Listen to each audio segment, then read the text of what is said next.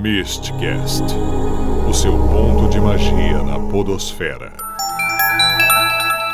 Alô, alô pessoal, depois de muito tempo estamos aqui. Eu sou o Místico e finalmente temos Mistcast com Darth Vader no meu altar. Oi, gente, eu sou a Prace e a magia unicorniana não veio do My Little Pony. E aí, crianças, meu nome é Nino Denani e no dia mais claro, na noite mais densa, o mal sucumbirá ante a minha presença. Eu sou o Caselli e que a força esteja com você. Não, amei essa referência de Lanterna Verde. Puta merda, Nino, palmas pra você. Meu Deus. E no episódio de hoje a gente vai falar sobre ela, a queridinha da juventude atual, Pop Magic, com o nosso querido amigo Caselli. Olha só, seja bem-vindo, Caselli, esse, esse negocinho, obrigado. esse lugar aqui maravilhoso. Quem, quem é você, Caselli? Se apresente para nós. Rapaz, é, eu tô a vida inteira tentando responder essa pergunta, né? Você vai perguntar quem é você para um filósofo, você espera o quê? eu, eu, eu, eu, me, eu fiquei até com quem sou eu agora? Não sei. Quem sou eu? Como é que eu vim parar aqui? Não, então vamos mudar essa pergunta. Da vida. Vamos mudar isso. Caselli, quem hum. é você para as outras pessoas nesse caso? Ou quem está você? É, quem está você? É, não, mas é, é, é, bom, enfim, essas perguntas continuam complicadas. Mas assim, olha, sou Caselli, sou professor de filosofia, tá? é, mestre em ciências das religiões. Estamos aí atuando também na, na divulgação da magia, principalmente da magia do caos e da pop magic. E o que mais? Temos lá o canal Hermetic Caos, que está meio parado. Uh, o Insta Magia do Caos, que eu comecei a postar coisas de novo. E, e é isso. Ensinando filosofia e magia pelas internets e pelo mundo real também. Agora eu vou dizer, eu conheci o Caselli pela história do Nino. Eu conheci o Caselli muito antes, pela história do Nino, que tinha um amigo que fazia um banimento com o, o negócio do Lanterna Verde. E foi Meu aí Deus. que eu conheci o, o Caselli. Acredito que é, era esse o amigo, Na né? verdade, a, o hino que eu falei no começo é homenagem ao Caselli. Foda-se o Lanterna Verde. Agora tá explicada a referência. Calma lá, calma lá. Não, não, não vamos foder os Lanternas Verdes ainda. É, e, e, esse negócio do Lanterna Verde. Gente, não, mas sério, a partir começou a acontecer. Que história é essa de Lanterna Verde, gente? Por que, que isso tem a ver com magia? Que que é isso? É, é, eu acho que agora essa deixa foi para mim, né? Olha, é... coisa inteligente, vai. o... Não, que eu... a, a, a, história começa assim. É... Eu. Uma das minhas práticas mágicas cotidianas é o meu banimento. Que é. Eu utilizo como banimento o juramento dos Lanternas Verdes. Eu tenho um anel. Lanterna Verde. Eu coloco o anel de manhã e faço o banimento, que é o juramento dos Lanternas Verdes. E é isso. E funciona. Meu Deus do céu. E, e você sabe ele inteiro? Porque é gigante aquele bagulho. Não, não, não é tão grande não. No dia mais claro, na noite mais densa, o mal sucumbirá ante minha presença. Aquele que venera o mal há de penar quando o poder do Lanterna Verde enfrentar. Nas outras redes tem toda a musiquinha do Lanterna Verde, da ambientação. Botou eco na voz. Exatamente, ficou aquilo bem um negócio. Nossa, eu fiquei até arrepiado aqui no disco por onde. Tem que fazer com voz de dublador então, né, Pris? Tipo isso. Só não vou fazer porque realmente não, não me interessa, mas tá tudo certo. Nossa! Foda-se! Entendi. A gente tá meio. processo. O grande processo, o místico, é que agora, nesse momento, quando o pessoal terminou de ouvir esse juramento, tá todo mundo feito. tá todo mundo banido pelo poder do Papa da Pop Magic, tá ligado? Puta merda. Ô, Caselli, você acabou com a minha audiência, velho. Traz de volta, hein? Não, mas você sabe uma coisa curiosa? É que assim, a Pop Magic, ela ainda é vista com, com muita zoeira, né? Mas eu, eu acho interessante porque assim, quando você começa a adentrar especificamente nas práticas de Pop Magic, você começa a entender é, o quão ridículo é todo esse rolê. Sabe? Agora, o, o problema do, de, de, outras partes, do, e todo o rolê que eu tô falando é o rolê de magia, tá? E assim, é, para mim, a grande, o grande problema, a grande questão é que outras partes desse rolê se levam a sério demais. Com a pessoa bota uma roupinha e pega uns brinquedinhos e fala umas palavrinhas, mas acha que aquilo é sério, sacou? E, é. e a gente do Pop Magic assume o ridículo, sabe? A gente ona a zoeira. Sacou? Mas vamos, vamos entrar no, no, num primordial antes, para quem nunca ouviu, quem tá chegando agora nesse, nesse podcast agora. O que que é a Pop Magic de fato?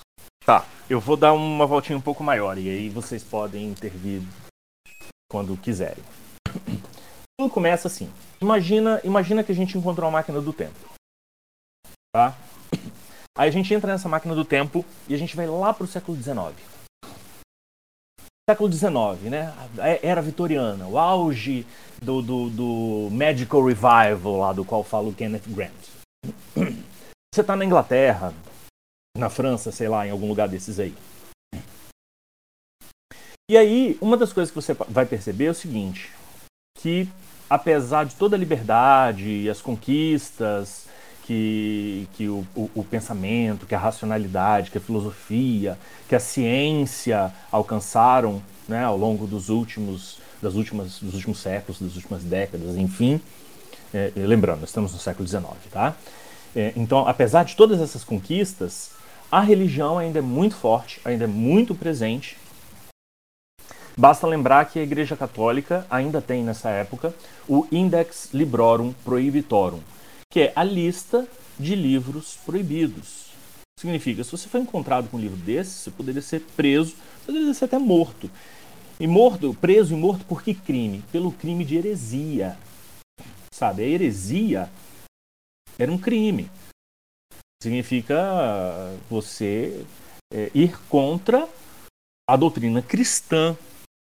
Né? Só que você quer saber mais você quer conhecer.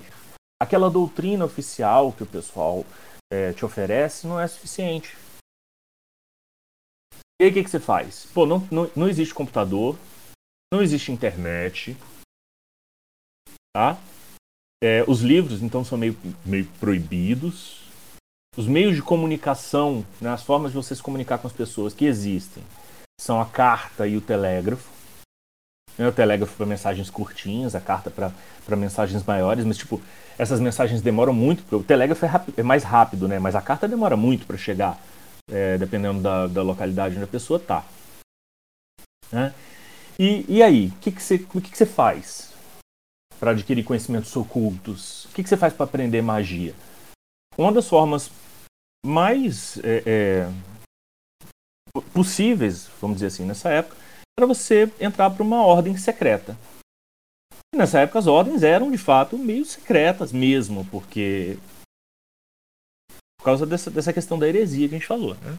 Então, qual a ordem que você ia entrar? Você ia entrar naquela ordem que você conseguisse encontrar, porque elas eram, secretas, elas eram secretas para todo mundo. Então, como é que você fazia para encontrar uma ordem?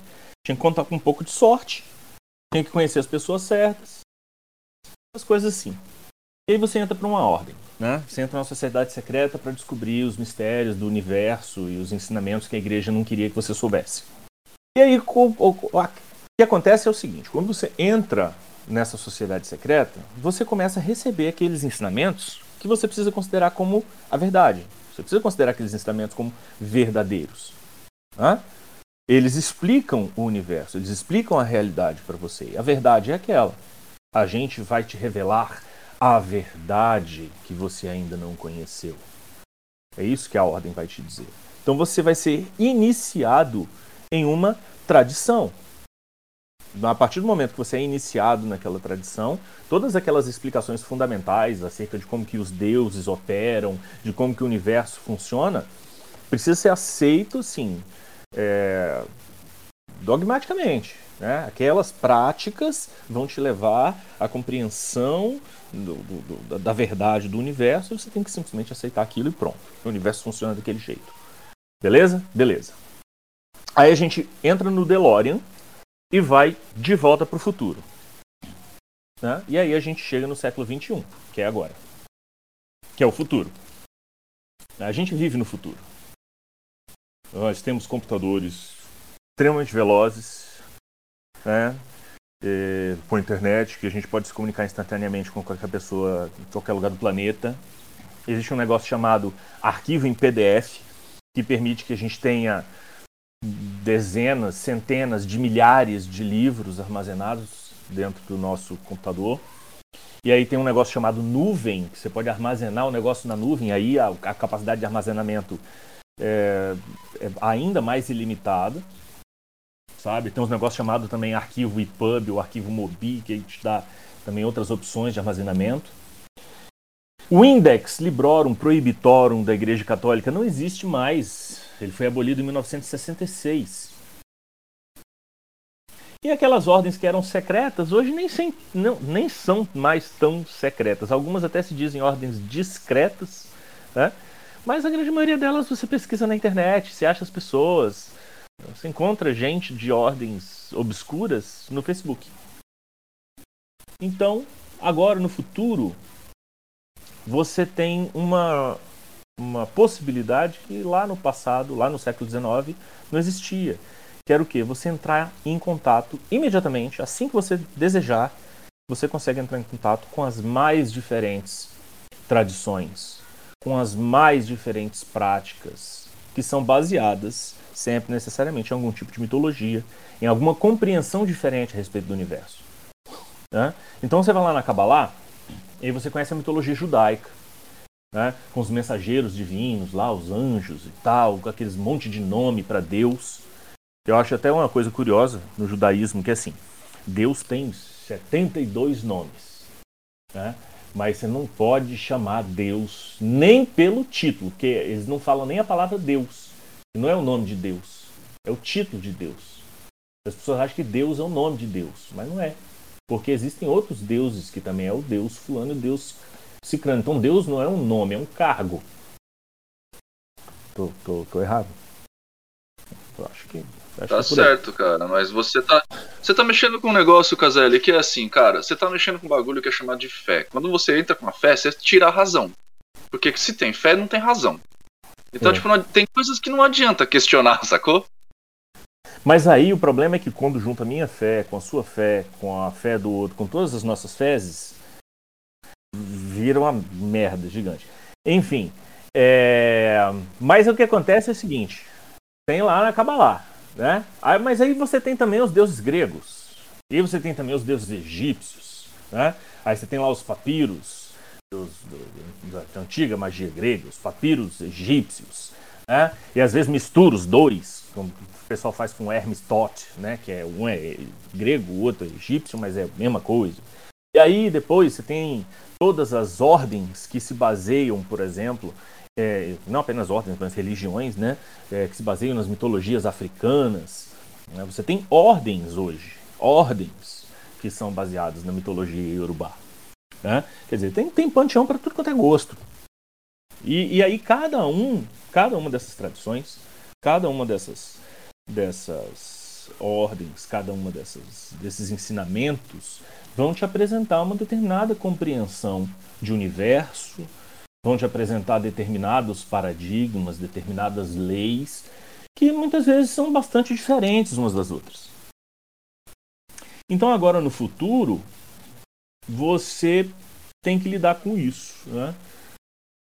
com essa abundância de paradigmas, vamos dizer assim. E aí, o que, que você faz com isso? Né? É essa, essa é é a grande questão que, a meu ver, se apresentou no começo do século XX, começou a se apresentar no começo do século XX, para a galera que vai começar a trabalhar numa perspectiva que vai acabar culminando na magia do caos. Né? Para mim, a grande expressão disso, a maior expressão disso na magia contemporânea, é aquela aquela aquela passagem do Crowley, que o Crowley deixa lá pra gente no, no Liberov, Humanos de Sagité, onde ele diz que é, nesse livro se fala de Sephiroth, de esferas e de anjos e demônios e mais um, monte de coisa aí que pode ou não existir. Se essas coisas existem ou não é imaterial. fazendo certas coisas, certos resultados seguem. O estudante é advertido seriamente a não atribuir validade, é, realidade objetiva, nem validade filosófica, nenhuma dessas coisas. É, é, as palavras são mais ou menos essas, não, sei, não é exatamente isso que eu não sei se está tudo de, de, cabeça, não tem de cor, mas o sentido do, do, que o Crowley fala é basicamente isso. Né? Então, o que, você, que, que começa a entender aí? Olha só. Então, quando eu faço algumas coisas, eu colho determinados resultados. Então, o, aquilo em que eu vou acreditar, o paradigma que eu vou adotar, é, eu só vou adotar aquele paradigma em função de um, determinado, de um determinado resultado que eu quero obter. Então, se essas coisas existem nelas mesmas ou não, não interessa muito. O que interessa é que, se a gente acreditar que elas existem, a gente vai viver numa realidade em que elas existem. E se a gente não acreditar que elas existem, na nossa realidade elas não vão existir. E isso produz consequências. Né? A crença produz resultado. Esse é um dos princípios mais fundamentais de magia do caos. Né? Agora, a filosofia contemporânea, né, a partir principalmente do do Feuerbach. Feuerbach é um cara, por exemplo, que lança um, um, uma pedra fundamental na, no pensamento religioso do século XX, porque, é, apesar do, do, livro dele, eu acho que ter sido escrito no século XIX, mas ele vai ser recepcionado ao longo de todo o século XX, ele está bem é, alinhado com o zeitgeist do século XX, que é o livro do Feuerbach chamado A Essência do Cristianismo, em que o Feuerbach é, é, defende duas, dois posicionamentos que aparentemente são contraditórios, mas que, que para ele não. Ele diz basicamente que a religião é uma coisa muito boa, que a religião faz muito bem, assim, que, que os seres humanos precisam de religião, mas que a religião nada mais é do que uma invenção humana. Os seres humanos inventaram a religião, os seres humanos inventaram Deus, mas ao inventar Deus a gente criou um negócio que é muito legal, né? que a gente pode utilizar para colher resultados muito, muito interessantes, muito, muito benéficos. Então, ao fazer isso, é, ao, ao, ao, se posicionar dessa forma, o Ferbar é, abre para a gente a possibilidade de pensar é que a gente tem uma, uma estrutura simbólica, que a gente cria uma estrutura simbólica e a gente vive dentro de uma perspectiva simbólica, e que a gente pode encarar esse símbolo a partir dos resultados que ele produz. Então, daí para frente, o que, que vai virar é, a partir desse, dessa influência do, do Feuerbach, que depois também vai a galera vai puxar as influências do Nietzsche, né? E aí vai se construir no século XX toda uma corrente fenomenológica de você pensar não a a coisa em si, mas a forma como as coisas se apresentam para gente. O que que, que, que vai é, é para mim tudo isso está alinhado com o que o Crowley falou, né? tudo está alinhado com essa perspectiva de que, olha, é, nós, nós inventamos um monte de coisa, nós criamos uma série de símbolos e esses símbolos eles produzem determinadas, determinados impactos na nossa mente e na nossa realidade. Então, se você souber usar direitinho, tá, se você conseguir incorporar isso na, na tua vida, você vai colher determinados resultados que são muito, muito interessantes. E aí, depois do Crowley, veio o Spare, né? Que aí o Sper vai olhar para o Crowley e fala assim: olha, tudo muito bem, tudo muito bom, você está falando que essas coisas podem nem existir, mas você não consegue se libertar dessa, desses paradigmas né, tão é, tradicionais, né, desses cerimonialismos. Na real, o Sper achava que todo aquele cerimonialismo da, da magia é, da Golden Dawn era anacrônica, né? Era arcaica, era, é, era desnecessário, na real. E aí o Sper falou, olha, Mas se a magia está na mente, dá pra gente fazer magia das formas mais é, livres né? que, a gente, que a gente puder inventar, que a gente puder conceber. Então a grande pergunta que o, que o, o Spare deixa pra gente é assim, dá para fazer magia é, sem precisar de tanta parafernália, sem precisar de tanto mise-en-scène? É, dá. Né? E aí ele faz, ele cria lá aquele sistema de sigilos, né? A magia de sigilo da, da, da magia do caos, né? Os sigilos e servidores, isso é vem do Spare. Né? E aí a galera vai desenvolver depois toda uma perspectiva de, de magia depois disso. Mas aí, com a, essa, essa perspectiva recente, então, do que, que é tudo isso, das mais diferentes tradições, e a gente podendo fazer magia do jeito que a gente quiser, e a magia é livre, e a gente colhe os resultados, então a, a gente precisa estar focado nos resultados e tal. O que, que, o que, que acaba acontecendo a partir daí? O que acaba acontecendo é que a gente começa a entender, e aí, é, e, e tem outra coisa muito, muito interessante, que é assim, é, os estudos recentes, os estudos historiográficos recentes, vão revelar para gente que muito daquilo que a gente acreditava porque tinha sido ensinado pelas ordens secretas, na verdade era tudo invenção. Quando você pega a história do Taru, por exemplo, né, você tem ah, uma história. Desculpa, Casalho, eu tenho que rir. Pode rir, fica à vontade. É, cara, sabe por quê? Porque assim, tipo, uh, eu, eu tenho. Desculpa interromper, inclusive, porque dá Não, eu, eu, eu já tô achando que eu tava falando sozinho aqui, eu tô até checando aqui saber se eu tô conectado ainda. Eu falei, vai que essa porra caiu, eu tô falando sozinho. Não, cara, que quando o professor fala, a gente escuta. Mas a grande coisa é assim, cara, tipo, eu, eu, eu, é, eu trabalho com a internet já tem um tempo. Então eu tô acostumado a conversar com as pessoas, principalmente sobre magia. E quando a gente levanta alguma, alguns quesitos de que, gente, não é porque o bagulho é velho que o bagulho é real, a galera fica putaça, tá ligado? É tipo, o, o magista. Eu, eu não, agora eu não, não, sei falar se são os novos magistas ou se são magistas tradicionais, porque geralmente quem fala comigo isso é, é mais uh, adolescente, assim. É mais jovem, né?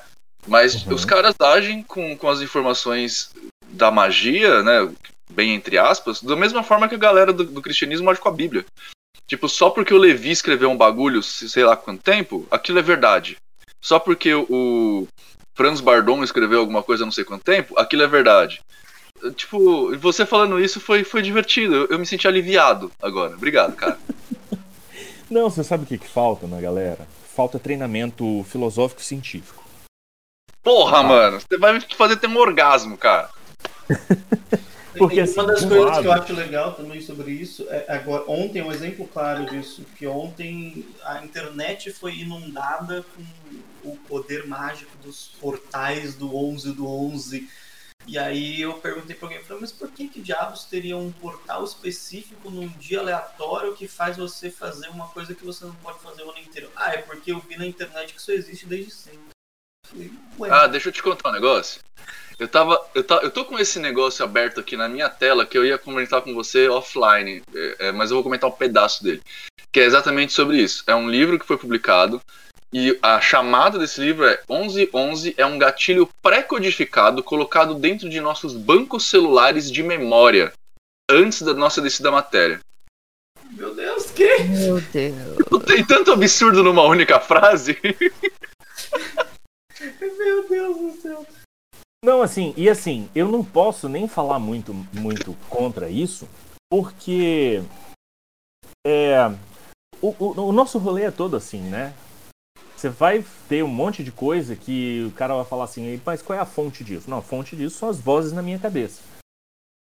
Ponto. Exatamente sabe? Não tem como. E esse não é o grande problema. O problema é você assumir isso como uma realidade para todo mundo. E talvez seja a sua, e ok. Mas é a mesma coisa de você pegar a palavra e falar isso aqui é a verdade. É a verdade para você, beleza? Pode acreditar. Ah, eu acho que vai além bem. disso. Eu acho que vai além disso, Tracy. Tudo bem acreditar que 11 do 11 vai abrir a porra de um portal. Inclusive, eu falei que a galera vai ficar impressionada em saber que esse ano você tem 12 você tem 21 do 12 de 21 às 12 e 21. Né? Tipo, a galera vai entrar em loucura. Nossa, é um orgasmo múltiplo mundial. É, mas, mas o problema, cara, é você tentar colocar a sua viagem, e de novo, viajar todo mundo pode, eu viajo. Mas é colocar a sua viagem com vieses científicos. Tá ligado? 11 do 11 é um gatilho pré é um gatilho. Beleza, vai abrir portal? Fechou. Eu acredito em você.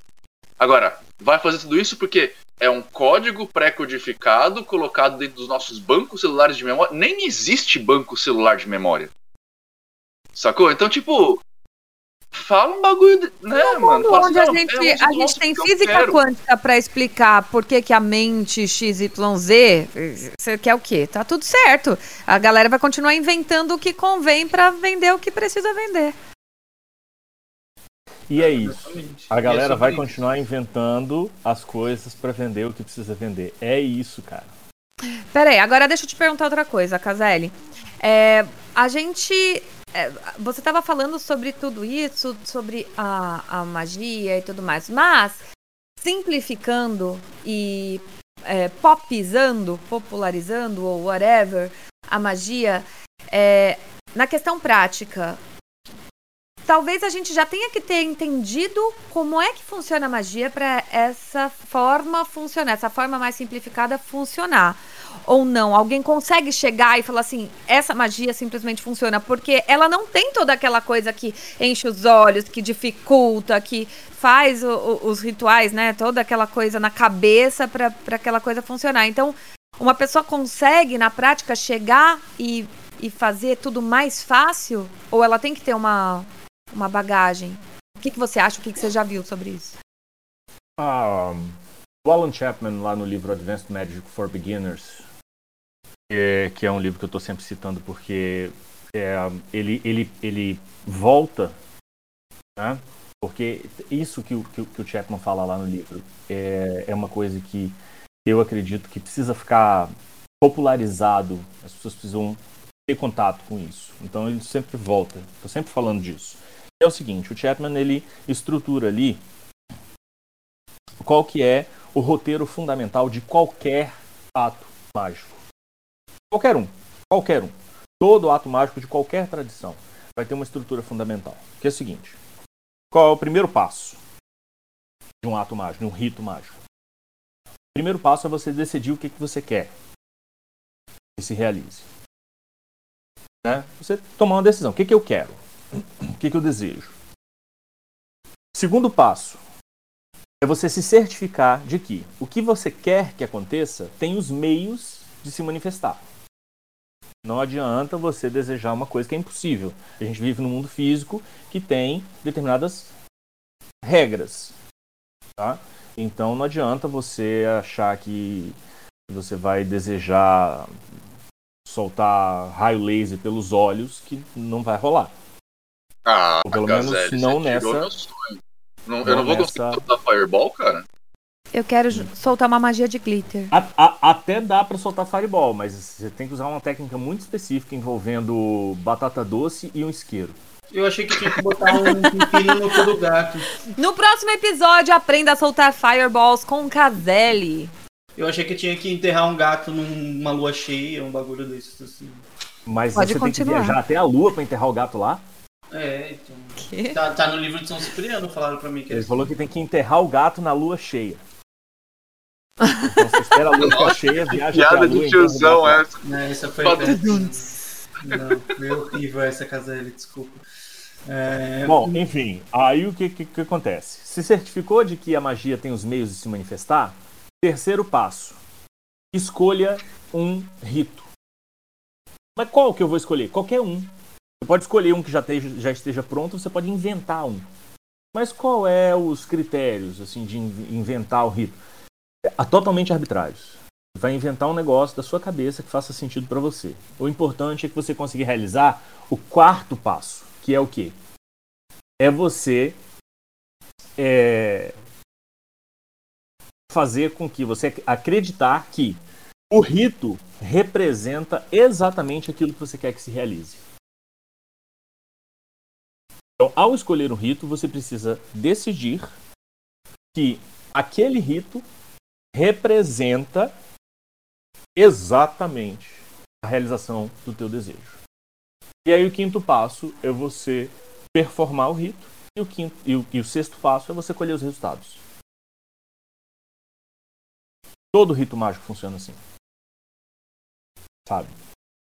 E, e aí o grande lance é esse passo, que é o, o quarto passo, que é você. Aliás, o terceiro passo, né? Que é você é, escolher um rito. E aqui que magia se apresenta como arte. Porque arte é arbitrária. Não existe jeito certo e jeito errado de fazer arte. Muito, muito pelo contrário, os maiores artistas são justamente aqueles, que, aqueles caras que testaram os limites do, do, do que, que era possível dentro de suas respectivas artes. É quando alguém diz assim, mas isso não pode ser feito diferente disso que está todo mundo fazendo. É, é nesse momento que a, a, alguém vira e fala: não, porque existe um jeito certo e um jeito errado, e o jeito certo é esse aqui. É nesse momento que o artista cumpre o seu maior papel, né, que é esse papel de transcender os limites do certo, do possível. É, esse, é nesse momento que a gente tem assim, o nosso grande exercício de, de imaginação. É aí que, eu, que é o, o, o segredo, é aí que mora o segredo do, da magia, do mago. É, o mago é um artista. Então, é, nesse momento, no momento de, de, você construir o seu rito, é, aí magia é arte. E aí a gente conta com a arbitrariedade. Você pode inventar o rito que você quiser, do jeito que você quiser, desde que aquilo faça sentido para você. Eu acho que o grande lance é isso, assim. É, quando a gente está já há bastante tempo, principalmente na magia do caos, porque na magia do caos a gente fica o tempo todo testando as coisas. Né? Ontem mesmo é, entraram em contato comigo pelo, pelo Instagram. De vez em quando eu recebo essas consultorias e quando a coisa é de boas, assim, é rápido, eu faço gratuitamente, sem problema nenhum. De vez em quando o pessoal vem me perguntar e eu respondo as coisas. E aí é, me perguntaram ontem assim, até indo atrás aqui da mensagem para falar direitinho como é que foi. Um colega me perguntou assim, uma dúvida. No ritual gnóstico de banimento, que recomendam na magia do caos, o desenho que se faz do pentagrama é virado para baixo. Isso não seria ruim? Nesse momento eu pensei assim, cara, eu posso dar uma resposta tipo super objetiva, sabe assim. Que é, não entra nas viagens de Hollywood não. Como assim? Harry Potter me ensinou que eu posso fazer qualquer coisa. Não, mas esse negócio de pentagrama virado de cabeça para baixo, que é do diabo, isso é coisa de Hollywood. É a mesma coisa da cruz virada para baixo, que é do anticristo. Coitado de São Pedro, velho. Transformar a cruz de São Pedro na cruz do anticristo, do diabo. Imagina isso. Isso é coisa de Hollywood. Você traça um pentagrama no chão, ele tá de cabeça para cima ou ele tá de cabeça para baixo? Depende de onde tá o norte do seu rito. Pois é, mas aí assim, se você faz uma gira em volta do pentagrama, aí você vai ter uma magia esquizofrênica, né? Porque aí você tá para cima, tá para baixo, tá para cima, tá para baixo, tá para cima, tá para baixo, o tempo todo. Depende do lado que você tiver, se você escolhe, entendeu? Aí você fica de um lado ou de Pois é, mas assim, se na tua cabeça o pentagrama tá girando? Sabe? Aí, bom, enfim, mas eu falei, peraí, peraí, peraí, peraí. Então. Eu não vou dar essa, essa resposta genérica, mesmo porque eu, eu, eu considerei que pudesse ser interpretado como uma espécie de uma grosseria. Então, eu falei, eu vou dar uma resposta da magia do caos. E aí, quando ele me perguntou, isso não seria ruim? Eu respondi com outra pergunta. Eu falei, por que seria ruim? Ah, pela interpretação que eu li do pentagrama, que quando ele fica virado para baixo significaria que os nossos instintos estariam sobre nós, ao contrário do pentagrama com a ponta virada para cima, que seria elevação. E aí eu pensei dentro da minha cabeça, ok, essa é uma interpretação possível. Tá? E aí eu perguntei para ele, e você concorda com essa interpretação? E ele me respondeu, na verdade eu não tenho muita opinião, pois eu comecei a estudar magia há pouco tempo. Mas qual seria a sua visão? E aí foi a hora que eu que eu precisei que ele entendesse o seguinte, que a minha visão era que o que importava não era a minha visão. Era a visão dele. No, no seu rito, o que importa é a sua visão. Eu respondi exatamente isso. Eu disse para ele: a minha visão é de que no seu ato mágico, o que mais conta é a sua visão. Meu conselho? Faça do jeito que te foi ensinado. Anote os resultados.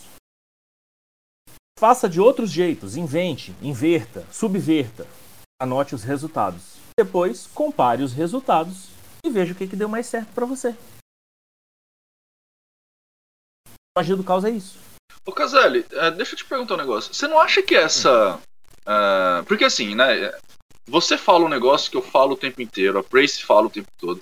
É, você não acha que essa questão da necessidade da interpretação alheia para você saber se o que você está fazendo é correto, não, não em si a necessidade do ignorante, como da pessoa que te perguntou, mas a, a necessidade das pessoas que de, de alguma forma são vistas como detentores de algum conhecimento é, essas pessoas de reforçarem a obrigatoriedade, por exemplo, de você seguir um determinado é, paradigma, rito, etc. E tal. Você não acha que isso tem uma, um apelo é, é, não comercial, mas egóico? Tipo assim, a pessoa só vai conseguir fazer se guardar a pureza dos atos e aí esquece de, por exemplo, entender o mínimo de, de semiótica, de, de simbolismo no sentido psicológico e, e, fica justificando isso?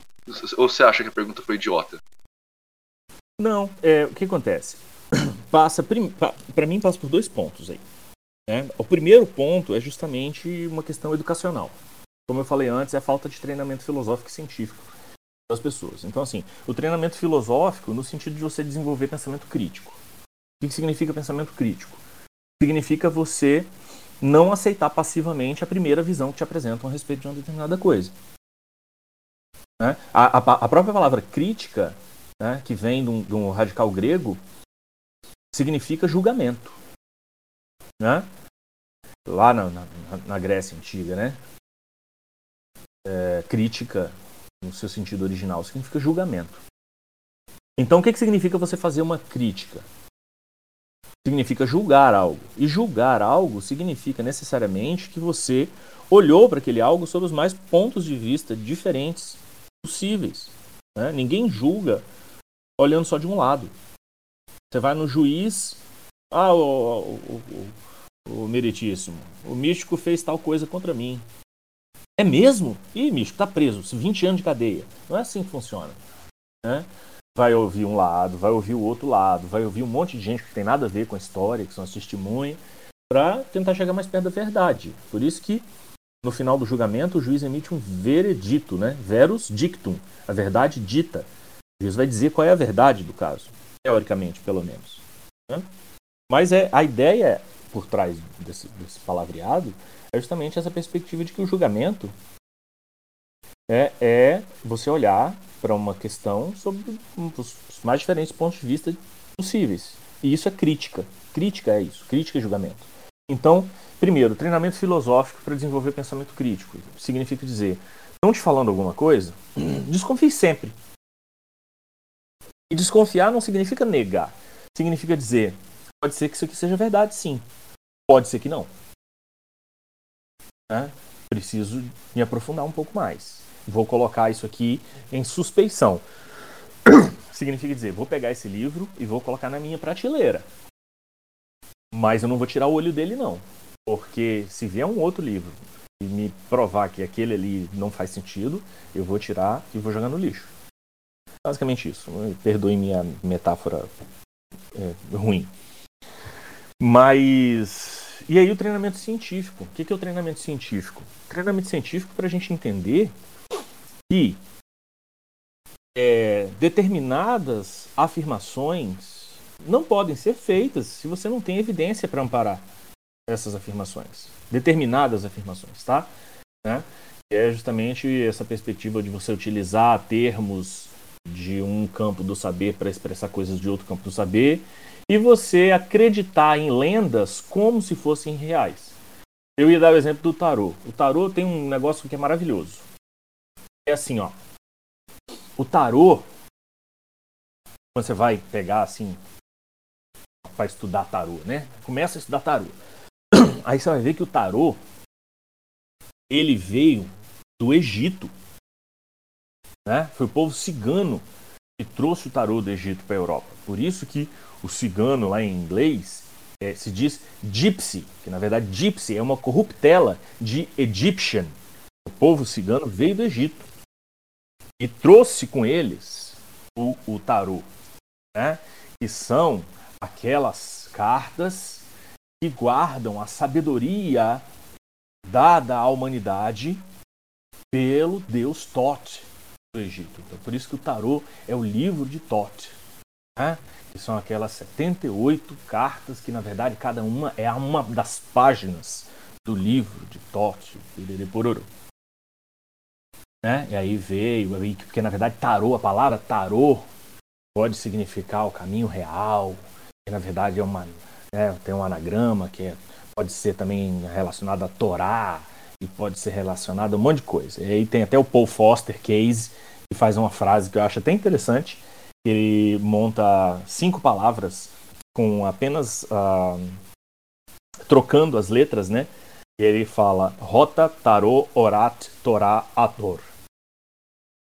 Que significa a roda do tarô anuncia a lei da iniciação. Acho muito interessante isso. E aí você fala assim, tá, mas é, quais são as evidências para amparar essas afirmações? A primeira coisa que a gente descobre a partir de evidências historiográficas é que os ciganos não vieram do Egito. Né? Os ciganos vieram da Índia. Outra coisa que a gente é, tem como evidência empírica é de que jogos de cartas surgem na Europa por volta do século 15, 14, por aí. Talvez um pouco antes. Né? E que, na verdade, os, primeiras, os primeiros jogos de cartas que surgiram na história da humanidade é, surgiram pelas mãos de árabes e persas. Né? E que esses jogos de cartas e tinham vários, de vários tipos, com vários números de cartas. Você tem jogos de cartas com 37, com 50, com 97 e com 78. E que os baralhos mais antigos que a gente tem é, são provavelmente decks incompletos. E aí essas coisas vão se transformando com o passar do tempo.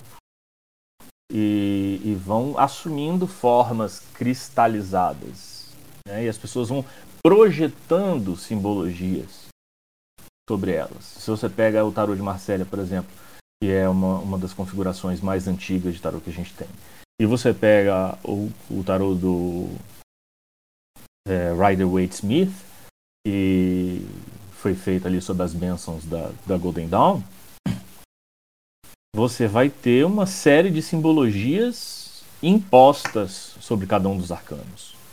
Foram inventadas e colocadas ali na marra. Aí você fala, não, mas no tarô de Marcélia já não tem aquela simbologia? Às vezes tem, às vezes não, e às vezes tem de forma muito sutil. Então, assim, é... quando você pega o que, que é científico, ou seja, aquilo que pode ser é, sustentado com evidência empírica, porque alguém foi atrás e conseguiu essas evidências, estudou, se aprofundou, aí tem certas afirmações que deixam de, de fazer sentido. Você não vai continuar dizendo que os egípcios trouxeram o tarô do que, os ciganos trouxeram o tarô do Egito. Por dois motivos. Primeiro, porque já está cientificamente comprovado que os egípcios, que o, desculpa, que os ciganos não vieram do Egito. E já está cientificamente comprovado que os primeiros jogos de carta que se tem notícia vieram para a Europa pelas mãos dos árabes. Como diria o Nino, jogo de bêbado. É, e era. E, e assim, e todos os relatos, todos os documentos históricos de que se tem notícia dizem que baralho era joguinho. Era para divertir. Numa época que não tinha Netflix. Pra fazer o que pra passar o tempo? Você vai jogar joguinho. O Casares, sabe o que faz jogos. Ah. Desculpa interromper. É, eu fiz essa pesquisa histórica há um tempo atrás e eu fiz um documentário sobre a origem do tarô que tá lá no meu canal. Tá muito E- bom. E, e obrigado. E você sabe da onde, aonde que eu fui achar Pra você ver como não tá difícil. Sabe aonde que eu achei Hum. as referências? Num lugar Hum. chamado Federação Francesa de Tarot, aonde eles organizam campeonatos Não, não, nacionais não, peraí, peraí, peraí. Você tem que falar do jeito que você falou no vídeo. Fédération Française de Tarot. Ah, sim. aonde eles organizam a- campeonatos nacionais de tarot todos os anos e publicam a revista é, da Fédération Française de Tarot. E lá tem a história do tarot pela federação. É, e eles falam, é, tipo, o que se tem de, de certo da- do tarot, não, né, com relação ao jogo de cartas em geral, porque existem vários, mas do tarot nasceu no norte da Itália por comerciantes é, por isso que eu falo que é jogo de bêbado, por comerciantes que realmente faziam para passar o tempo. Né? E a Mas é tudo popularização, jogo, a popularização do tarô ela só aconteceu, na verdade, por causa do Eliphas Levi. É, então. Não, mas an- antes, antes do Eliphas Levi, você teve. Você teve o Eteila, você teve. Sim, sim, mas quem popularizou o tarô mesmo, quem expandiu o tarô como jogo oracular foi o Levi. Uhum. Entendeu? Porque É. depois acho que a Golden Dawn pegou uns escritos do Levi, e aí a Golden Dawn fez toda aquela bagunça lá do, do- dos negócios, e aí o negócio foi pra frente. Tem Você sabe o, o, o primeiro, o primeiro estudioso, o primeiro estudioso, entre aspas, né? É o primeiro escritor, o primeiro cara que vai dizer que o tarô é, remonta às antigas escolas de mistério do Egito foi o Antoine Cour de Gabelin. Foi o Gabelin que, que escreveu o livro lá, O Mundo Primitivo Analisado e Comparado ao Mundo Moderno que o, o- a ideia dele era ir atrás do, das origens do- do- do- do- dos antigos mistérios, mistérios essênios, eleuses, órficos, pitagóricos, né, da- que antecederam a era cristã. E aí ele vai escrever esse livro. O livro se chama O Mundo Primitivo Analisado e Comparado ao Mundo Moderno. E aí ele foi o primeiro cara que vai dizer, vai colocar o tarô como sendo essa expressão dessas antigas escolas. Aí depois dele você tem o Eteila, que é o, o, o primeiro cara da história que utiliza o tarô não como joguinho, mas como ferramenta oracular. Aí depois vem o, o Eliphas Levi. Uma coisa que eu acho legal, que eu queria só complementar aqui, em, e que eu acho que é um padrão que se repete no geral na história da magia e tudo mais. Em algum momento, algo se torna popular dentro da magia, ou volta à popularidade, e aí a gente tá falando sobre pop magic, né? E aí eu vejo que hoje em dia a gente também tá. A gente já falou isso no, no episódio passado, inclusive, que é a popularização da magia. viu? E aí vocês estão falando dessa história, essa aula incrível que vocês deram sobre tarô também, inclusive. É, a gente, é, vocês citaram sobre, ah, mas aí em algum momento a pessoa que popula- acho que ele falou, popularizou foi o Eliphas Levi. O, o negócio já existia, mas aí ele trouxe à tona. Você acha que isso está acontecendo com a, a, a Pop Magic também, vamos dizer assim, com o Caselli? Em, em que sentido você diz? No sentido dela estar mais popular agora do que ela era antigamente. Ela tá aí faz bastante tempo. Mas dela Nem estar- tanto, nem tanto tempo assim, né? Qual que é o evento fundador da Pop Magic oficialmente? É o texto do Graham Morrison no livro lá é, do, do- do- da Disinformation, né? Como é que é o nome do, do- da bosta do livro agora? É, the Disinformation Guide to the Occult. Acho que é isso. O guia da desinformação sobre o oculto. E, na verdade, é uma grande coletânea de textos é, de vários tipos, né, enfim. E, e dentre esses textos tem um texto do Graham Morrison, que é esse texto Pop Magic, que é aquele que foi, foi divulgado, popularizado. Inclusive tinha aqui no Brasil, tem ainda, né? Uma tradução desse texto que é horrorosa, que parece que o cara pegou o texto do Morrison e jogou no Google Tradutor naquela versão antiga do Google Tradutor, que o Google Tradutor tem melhorado bastante. mas jogou na versão antiga do Google Tradutor, que tem umas coisas que não fazem sentido, tem umas coisas que se, você não dá para entender o que está tá escrito ali. E aí eu, o que, que eu fiz? Eu me dei ao trabalho de retraduzir o bagulho, de pegar de novo o texto, traduzir ele todinho, e eu estou tentando espalhar esse arquivo. Alô, editora. Aí...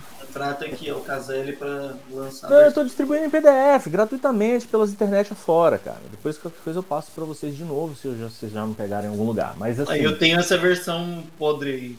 Bem não, vou te passar a minha então depois, que nela eu confio, porque tá, tá realmente bem melhor. Assim, modéstia à parte, né?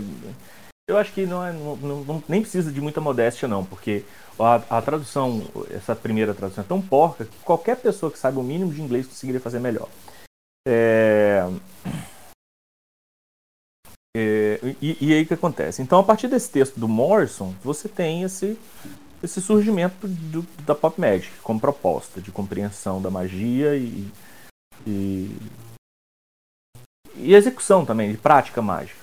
Isso não é, não é tão antigo assim. A gente está falando de final da década de 90. Sabe? Final da década de 90, começo, da, começo dos anos 2000. Então é muito recente. Tem gente que nunca nem ouviu falar. Tem gente que você fala de pop médico e você fala, quê? O que, que é isso? Nunca ouvi falar. Então... Sim, é, o que eu digo como, como popularização é porque agora a gente vive num, num mundo muito, muito internet, né? Onde as informações estão aí, às vezes até over. É, e aí a gente tem muitos problemas de conhecimentos que às vezes né, são controversos, até conhecimento demais para pessoas que querem buscar de menos o conhecimento de fato. É, e aí a minha pergunta é mais relacionada a do tipo, você acha que agora a, a Pop Magic é mais popular porque está mais acessível? Ou ela é mais popular porque as pessoas estão buscando mais isso herói, assim? Eu, eu acho que tem duas coisas que estão acontecendo que estão fazendo a Pop Magic ficar mais em evidência. Assim. A primeira coisa que está acontecendo é justamente essa questão do acesso à internet, né? Como esse meio de, de como eu estava falando lá atrás, né? Agora uhum. você tá, tá, tudo disponível, você tem os PDF tudo, sabe? E meu meu filho de 3 anos de idade já está sabendo um monte de coisa em inglês por causa dos videozinhos que ele assiste no YouTube Kids, sabe? Já conta em inglês, já sabe os nomes das cores, tudo em inglês, já fala expressões em inglês com 3 anos de idade. Então, assim, até os textos em inglês já estão acessíveis para mais gente, porque o inglês é a língua da internet. E, e, e, você tem toda essa questão da acessibilidade que realmente é muito, é muito forte. Agora, tem uma outra questão que é muito forte, que é o seguinte: você tem uma galera que cresceu dentro da pop magic, de, de, aliás, dentro da cultura pop, vamos dizer assim, porque a cultura pop ela não era uma coisa não é uma coisa respeitada pela, pela geração que veio antes da gente. Sabe? Os nossos pais não olham para a cultura pop. Primeiro que não era tão acessível a eles assim como é pra gente. E segundo que eles viam como uma coisa de criança, como uma coisa, sabe, é... era séria, que não fazia parte da vida adulta. Só que a nossa geração foi uma geração que cresceu com a televisão, que cresceu com as histórias em quadrinhos. A nossa geração foi a geração que cresceu imersa na cultura pop desde criança. Sabe? A, geração dos nossos pais. É... Meu pai, por exemplo, ele foi conhecer televisão ele já era velho. Nossa. Já era, já era adolescente. Acho que a primeira vez que ele assistiu televisão ele tinha 17 anos de idade sabe? Então, assim, é, a, a, nossa geração não. A nossa geração cresceu com televisão. Quando a gente era bem novinho ainda, né? Pré-adolescente, a gente pegou a internet, começou a chegar a internet.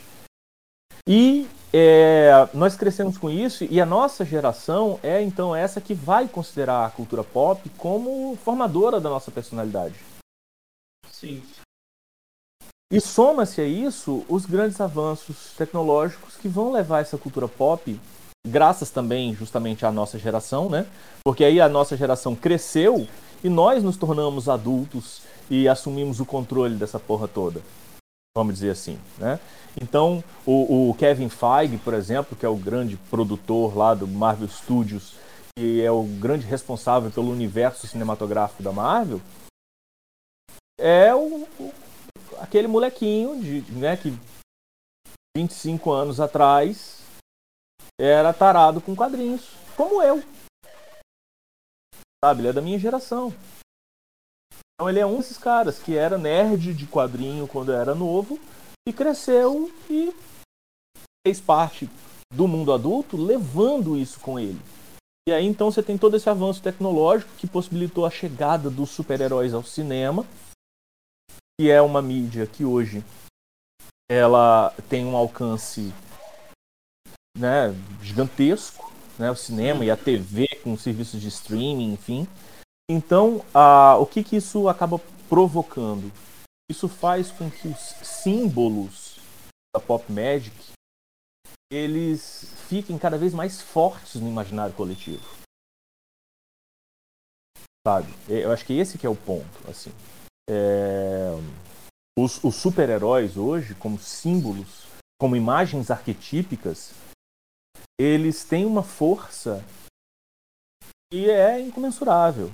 É, esses dias eu estava justamente, inclusive, fazendo uma pesquisa sobre essa força do símbolo, sobre a quantidade de vezes, por exemplo, que você consegue encontrar na internet, representa ao longo das, dessa pandemia que a gente viveu, que a gente ainda está vivendo, a quantidade de vezes em que profissionais da saúde foram representados utilizando roupas de super-heróis, ostentando símbolos de super-heróis. Quer dizer, a gente associando esses símbolos às pessoas que estão é, realizando verdadeiros atos de heroísmo.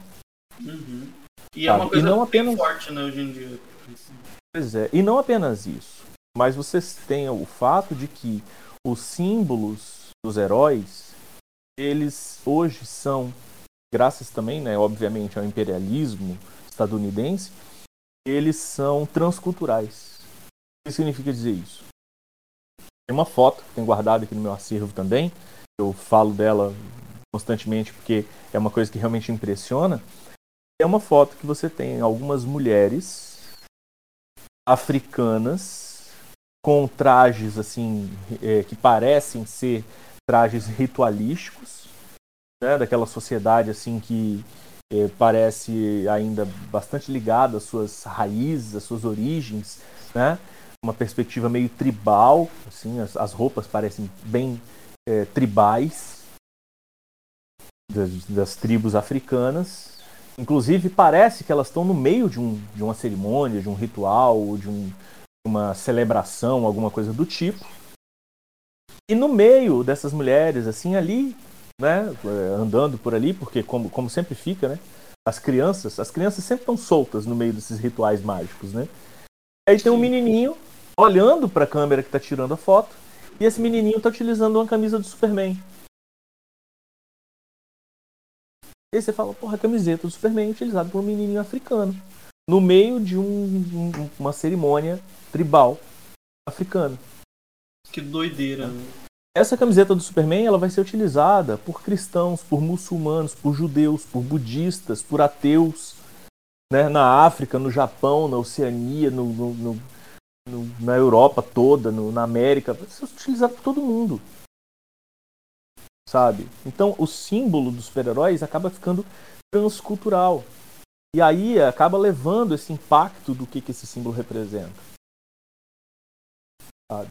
Então acho que por isso que a Pop Magic está se popularizando tanto. Porque a, a, as pessoas estão começando a entender, mesmo que de forma é, intuitiva e não tanto racional, mas pelo menos de uma maneira intuitiva, as pessoas estão começando a perceber que esses símbolos, os símbolos da cultura pop, são as imagens arquetípicas da nossa, do nosso tempo. Ô Caselli, você acha que.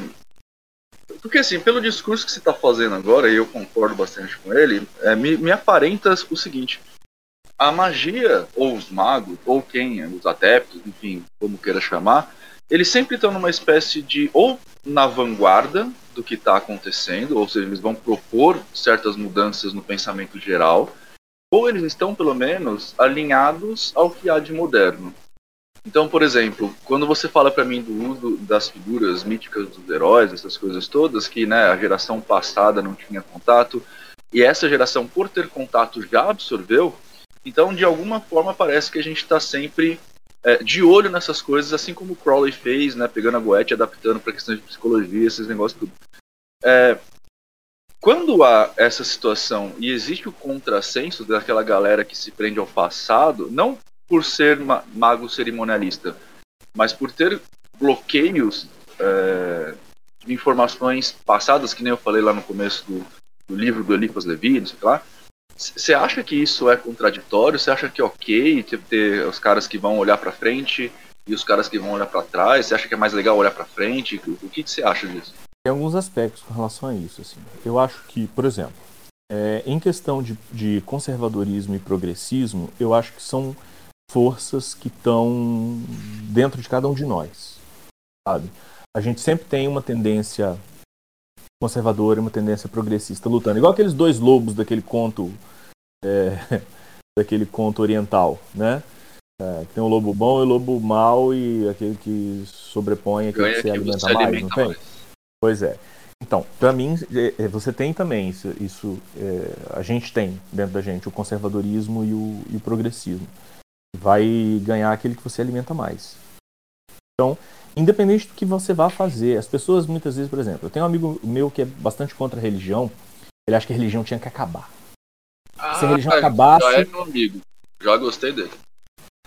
Se a religião acabasse, é, a humanidade não teria boa parte dos problemas que ela tem. E eu acho uma crença bastante ingênua essa. Ah, não Porque... Não, você sabe por quê? Porque eu acho que a religião é só uma desculpa. A, mas, através mas da qual. É a desculpa, Caselli. Ela não é uma desculpa, ela é a desculpa. Não, veja bem. Ela é a desculpa que a gente inventou enquanto espécie na superfície do planeta. O que eu estou querendo dizer é o seguinte: é, a religião ela é só um meio para expressar essa, essa pulsão humana, vamos dizer assim sabe? Você acabar com a religião, ah, vamos acabar com a religião. Então acabou a religião, não existe mais religião, que eu acho que é impossível que aconteça, obviamente. Né? É, eu acho que religião é uma coisa que está é, entranhado, na, na, quer dizer, é, faz, faz, parte do, do ser no mundo né? essa perspectiva da, da, da religião. Eu abordo isso, inclusive, lá na minha dissertação de mestrado. Mas mesmo que você pudesse fazer isso, ah, vamos acabar com a religião. Acabamos com a religião. É, com as religiões institucionalizadas. O ser humano ia inventar outra desculpa para fazer as mesmas merdas. Sabe? O problema não é a religião, o problema é o ser humano. Ah, então vamos acabar com as religiões institucionalizadas. Então ninguém mais é budista, ninguém mais é, é cristão, nem judeu, nem muçulmano. Ninguém mais. Não, não tem mais esse negócio de religião. Tudo bem. É. Ah, mas você é vascaíno, né? Eu sou flamenguista. E aí começou tudo de novo. Entendeu? Ah, mas é porque você, você é Golden Dawn, né? Não, mas eu sou Astro Argento. E aí começou tudo de novo. Então você está me falando que o ser humano, na verdade, não tem capacidade de ser um animal social? Não é questão de ser um animal social, não. É, a questão não é essa. A questão é que a guerra é um arquétipo. A guerra, o conflito, faz parte da existência humana. Sabe? Mas e se a gente tivesse menos a gente, entende, a gente entendeu, cara, a gente entendeu isso assim, já tem bastante tempo, sabe? Já tem bastante tempo. Não existe, por exemplo, os gregos ensinam uma coisa muito interessante pra gente. Eles ensinam pra gente o seguinte: é, não existe, por exemplo, é, amor sem guerra. Você vai estudar mitologia, se você entende, por exemplo, as relações entre Ares e Afrodite, você entende isso. Olha, não existe amor sem guerra. Se você entende, por exemplo, as relações entre Eros e Psique, o que, que você aprende? Olha, quando você se apaixona por uma pessoa, sua cabeça tá fodida. Sabe? Então, assim, tem certas coisas que, que fazem parte assim da, da, da, e por mais que a gente queira negar, eu acho que o, o grande lance dessa vibe é, cientificista, e aí tem, tem uma crítica também a quem é científico demais, né? Isso, muita gente criticou isso. O Nietzsche critica isso para um caralho na, na filosofia dele. É, que é quando Nietzsche vai dizer, olha, o grande problema dessa galera da ciência aí, tudo bem, não, tem a ciência, vocês estão conquistando um monte de coisa legal, a ciência é legal, faz coisa boa pra gente, né, beleza, ótimo, tranquilo. O problema é que a ciência é um procedimento racional e conquista determinadas melhorias. Perfeito. Você acreditar que a gente conseguiria reduzir a humanidade a um procedimento científico significa dizer que você conseguiria é, reduzir a humanidade à racionalidade. A racionalidade certamente é um componente muito importante do nosso, da nossa experiência, do nosso ser no mundo. Mas ela é só uma partezinha bem pequena. Sim, senão a própria filosofia, o... a própria filosofia seria, teria que ser deixada de lado, porque ela tem um lado racional, mas não um lado científico. Exatamente, mas a, a, grande questão é que aí a ciência, a, a filosofia vai ser chamada de mãe de todas as ciências, justamente porque a filosofia é isso que essa dinâmica que inaugura essa perspectiva da racionalidade. Mas a questão que o Nietzsche traz e que o Freud também vai mostrar depois de uma forma maravilhosa é o seguinte: é, a racionalidade é uma parte muito pequena do nosso ser no mundo. E a gente fez dessa partezinha pequena uma coisa gigantesca, sabe? É como se a gente acreditasse que a nossa casa fosse maior do que a cidade onde a gente mora a nossa casa é mais importante em muitos aspectos? É, é claro, é, né, onde a gente tem o nosso porto seguro, nosso descanso, é, onde a gente guarda as nossas coisas, né? a nossa casa é, é muito importante. Mas assim, a gente não pode, por conta da importância que a nossa casa tem, acreditar que a nossa casa é maior do que a nossa cidade. É o que foi que o Freud tentou mostrar quando ele afirma, por exemplo, nós não somos senhores em nossa própria casa. Porque a, a racionalidade é consciente. Né? E o consciente é só uma gotinha num mar de inconsciente. E o inconsciente não é racional.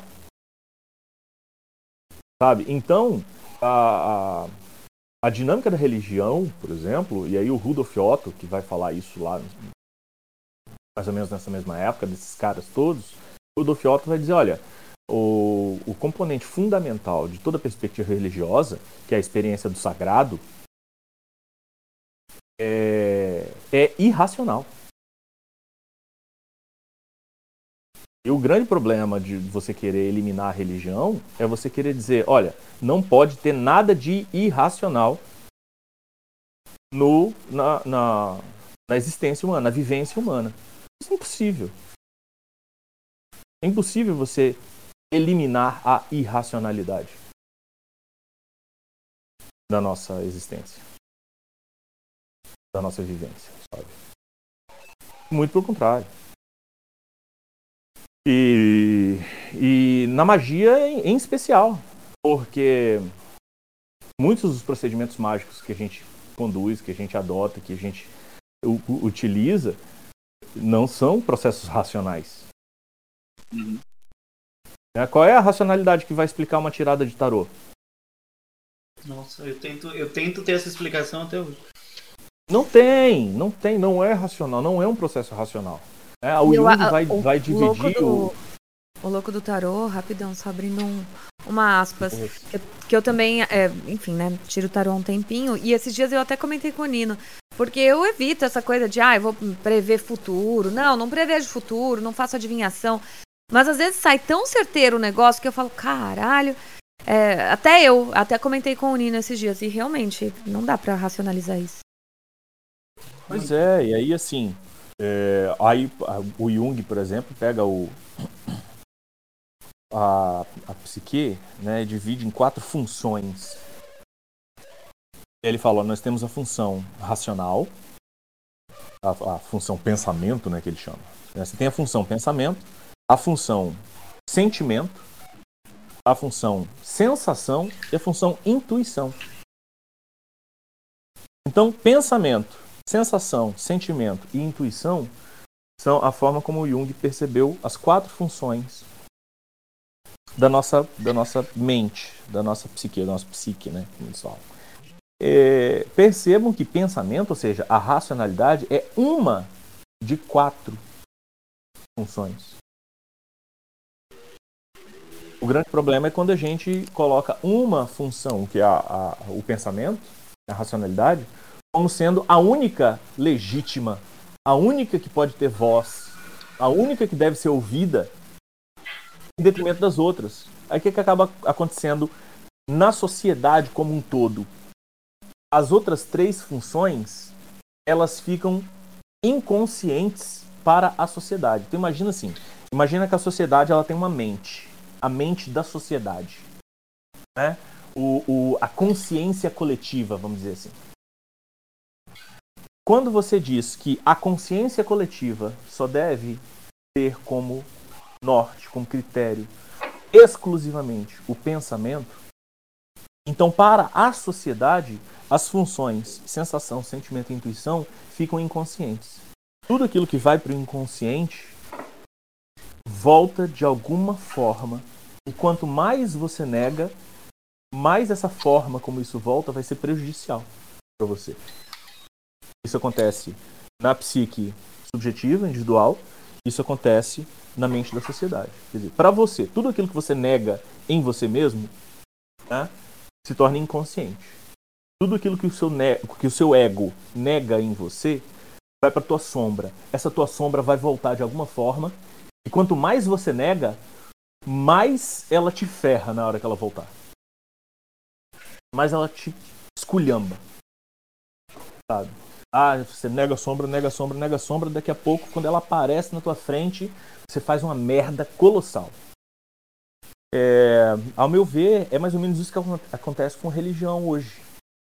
A gente, da modernidade para cá, construiu uma perspectiva é, de racionalidade tão é, forte, assim, de, de, as pessoas querendo ser exclusivamente racionais e só o discurso racional tem voz, só o discurso racional conta, só a racionalidade salva.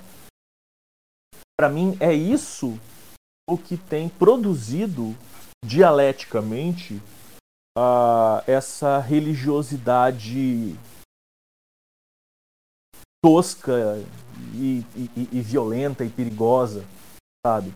Porque essa, essa, essa religiosidade de não sei o que lá do reino de Deus aí, dessas igrejas é, neopentecostais, não sei o que das quantas aí, isso é a sombra da racionalidade. É, o que eu ia falar, cara, é que assim, a minha crítica à religião, ela nem tem a ver com a questão de racionalidade versus emocionalidade, ou consciente versus inconsciente, pulsão e, e, e uh, recalques. A minha grande questão é a terceirização. O, o, que eu acho prejudicial na religião, e agora eu tô né, pegando as religiões que assim o fazem, obviamente, é a terceirização do, da, do, da propriedade da sua própria vida, sacou? Então, tipo, por exemplo, a Umbanda vai fazer isso.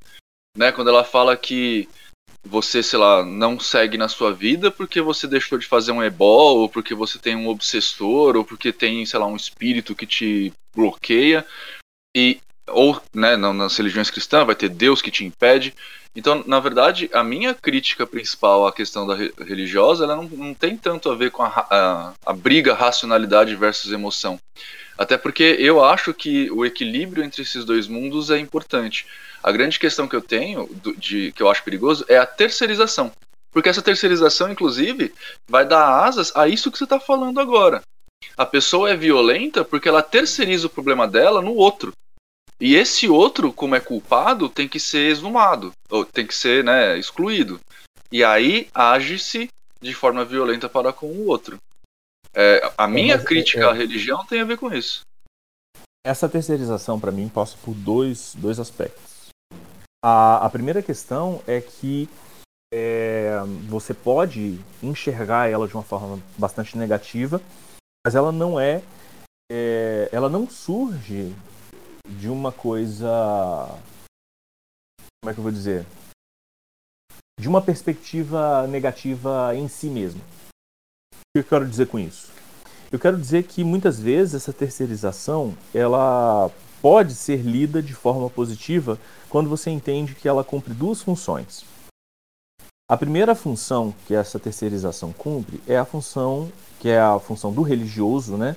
É a função do sagrado, é aquela percepção de que existe existe um monte de coisa que está além de você, que tá é, que te transcende, vamos dizer assim. Existem questões na vida contra as quais não adianta você lutar. Então, a, a perspectiva religiosa, e eu não estou falando de religião institucionalizada necessariamente, estou falando da perspectiva religiosa de uma forma geral, né? a religião como, como dinâmica, como vivência né? do sagrado. É, a, uma das, um dos pontos mais fundamentais da, da vivência religiosa é essa percepção de que existe, existem forças, existem coisas, existem, existe algo que é, não está no meu controle. Contra o que eu não posso fazer nada.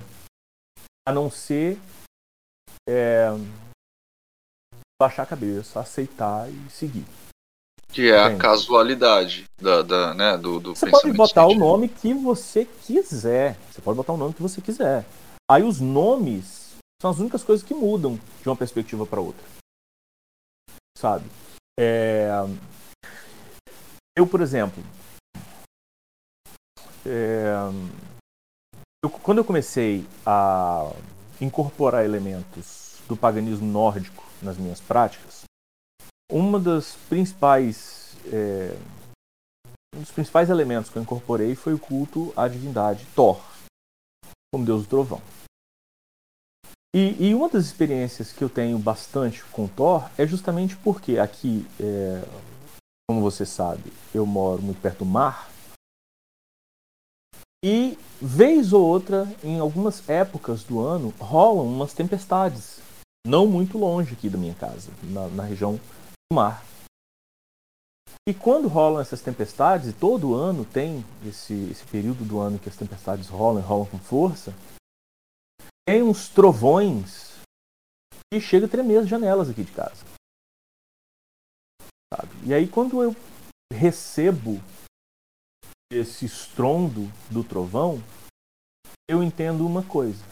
Eu olho para o céu e percebo o seguinte: contra esse trovão não há nada que eu possa fazer. Esse trovão é uma coisa que vai chegar e vai tremer. E eu identifico esse mesmo trovão que chega com a tempestade, que chega do céu, eu identifico em vários momentos do meu dia. Alguma coisa que chega e faz tudo tremer. Eu tenho que simplesmente aceitar. E aquilo vai passar e eu vou seguir. Mas ao mesmo tempo, eu consigo honrar esse trovão, porque eu identifico que esse mesmo trovão que está fora também está dentro. Eu tenho esse trovão dentro de mim eu também posso fazer as coisas tremerem. Sabe? E, e, é assim que eu honro essa divindade que incorporei na minha, na minha prática. Agora, é, você pode dar o nome que você quiser, você pode chamar de casualidade, você pode chamar de força da natureza, você pode chamar de é, leis do universo, você pode chamar de Deus ou de deuses. Eu vou chamar de José. É, enfim, Bom, mas a gente está falando sobre religião também. Eu li algum, há uns, umas semanas atrás, na verdade, um estudo que estava, acho que a Exame que postou, sobre como a tendência que existe da inexistência de religiões no futuro próximo ainda. E aí eu queria saber o que, que vocês, não só Caselli, mas Nino e Tracy, a gente, vocês já falaram bastante sobre isso, mas eu queria que vocês falassem um pouquinho sobre esse fenômeno que é que está se criando das pessoas não terem mais a religião e o que seria, qual seria o impacto disso numa sociedade? Olha, inclusive, eu acabei fal não, não, falando da segunda parte do negócio da terceirização, acho que tem a ver um pouco com isso. É... O Nietzsche vai falar também da, da dinâmica da vontade de verdade, né? É, que tem a ver com a terceirização que o Nino falou.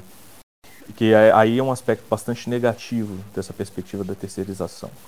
Né? É, é aquela dinâmica Homer Simpson, sabe?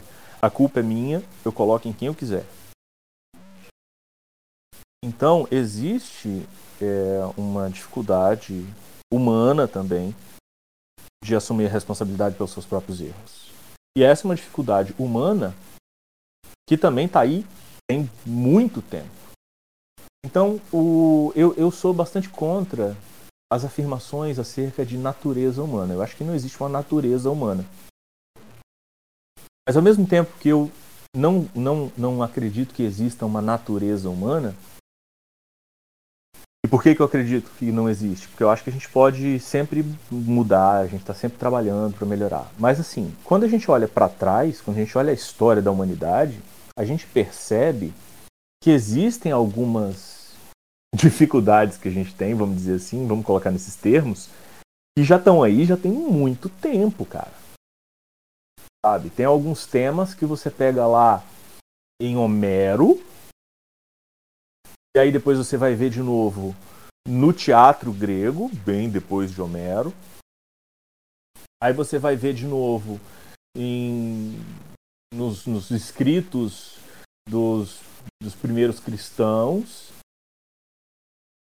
ali do século 2, 3, 4 depois de Cristo. Aí você vai ver também depois os mesmos temas lá em Shakespeare. E aí, quando você olha a nossa sociedade hoje, nós estamos vivendo as mesmas tretas. Ah, aí você começa a falar, porra, quando é que a gente vai superar isso? Não dá para saber, mas o fato é que até agora a gente não conseguiu. Sabe? E uma dessas tretas é a dificuldade que a gente tem enquanto criatura de assumir as nossas cagadas. Sabe? de dizer, porra, é, caguei na Rio Tranco mesmo, pô, errei. É isso aí, agora vou tentar fazer melhor, desculpa. Sabe? É, fiz merda mesmo. E, e vamos tentar melhorar na próxima. A gente tem muita dificuldade de fazer isso. E aí, para onde é que a gente varre a nossa sujeira? Aí não interessa se você tem religião, se você não tem religião. Tá? A maioria das pessoas vai estar sempre o tempo todo tentando varrer sua sujeira para debaixo de algum tapete. Frequentemente esse tapete tem sido religião. Mas e se não for? Significa que esse tapete vai deixar de existir? Mas, ô Casale, você não acha que é diferente a gente ter. Uh, a, a gente ter a necessidade inata, sei lá, inato não é, né? Mas a gente ter uma necessidade criada a partir da nossa primeira infância e costume, etc e tal, de esconder a sujeira por debaixo do tapete e ter uma coisa que te uh, convence ou te impele a fazer isso de forma clara. Entende? Tipo, uma coisa é meu pai, eu, eu, vivencia, eu viver numa sociedade que acaba inconscientemente me acostumando a isso. Outra coisa é ter uma sociedade que, por conta de uma instituição, me dá isso como prática de vida. Entende?